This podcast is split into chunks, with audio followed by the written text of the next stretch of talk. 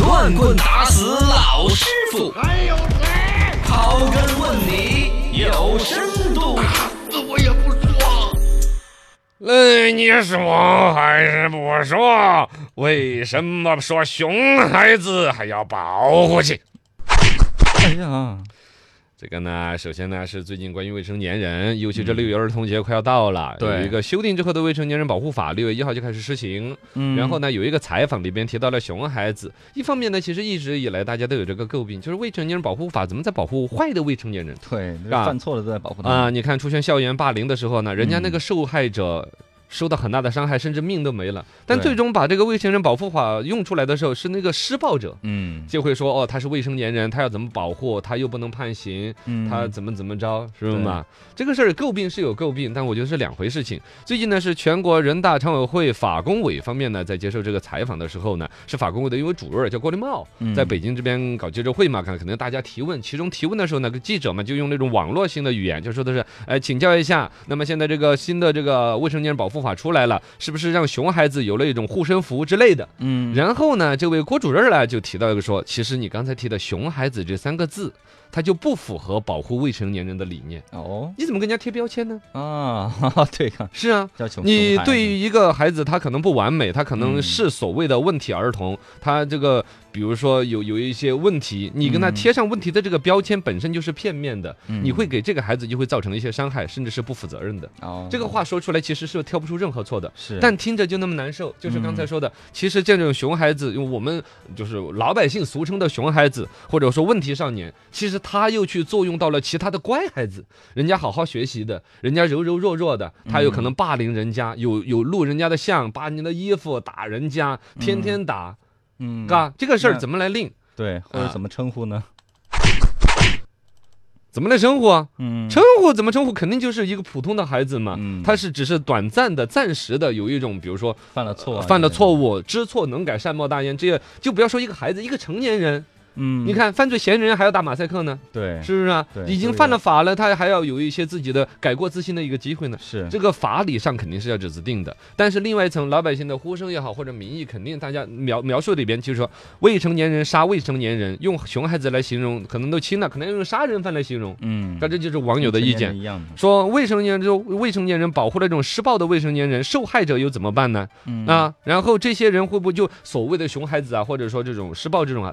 不说三岁看到老吧，不说从小偷针长大偷金，但且要矫正过来不容易吧，嗯，嘎。对，对他以后来说的话，啊你想他到一个十几岁都能够施暴的一个年龄，他，呃他他对接受自的己世界观，他是父母的教育，他社会对他的印象，那个标签别人就算不给他贴，嗯他自己撕就是得掉纠正吗？过来是很困将来难他的变成成年之后，可能对于社会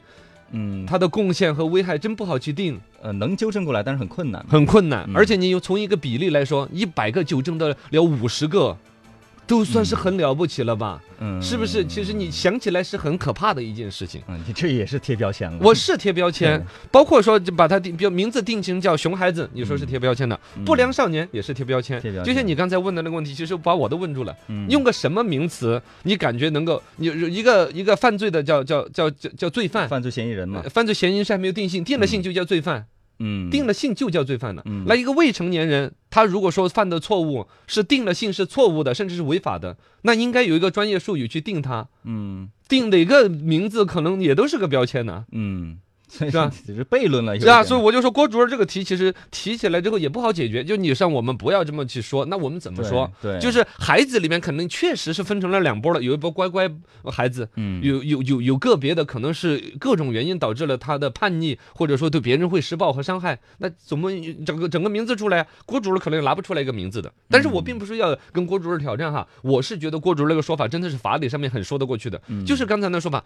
如果你按照我刚才那个逻辑继续说，那就是贴标签，就你是熊孩子，你是未不良少年，嗯就怎那么他着不是都更不改了？对，嗯怎么着都贴了，嘎，你像如果说整个一个小区的人都这样子呃去定义他，对，亲戚朋友、学校，那我就是熊孩子，他更不可能改嗯。是那你说对社会是更有益的吗？都不要说对这个孩子本人将来公不公平，嗯对社会可能是更危险的。你想他小小年纪，这个对社会所有人对他的认知就成，可以说是一种仇恨状了，对这肯定也是不能的。所以郭主任这个说法是提出了这个问题，我们确实不应该简单的嗯拿不良少年和熊孩子去贴这些标签，但是怎么改，郭主任可能暂时也没给出一个答案。嗯然后另外一层，其实这个事情真正老百姓痛点不是说要在未成年人保护法呃用在不管是施暴还是受害的孩子身上的问题，嗯是本身这个是未成年人的霸凌问题是一个很特殊的现状。对，他的施暴阶段其实就往往还没有上升到法律管的地步，嗯，是不是嘛？对，他施暴的阶段前面你说小孩子两个之间吵嘴，比如甚至说打言架语，的暴力啊，他本嗯来也就一直一个很灰色渐变的过程。对从简单的小孩之间吵嘴，嗯到小孩之间有点打打闹闹，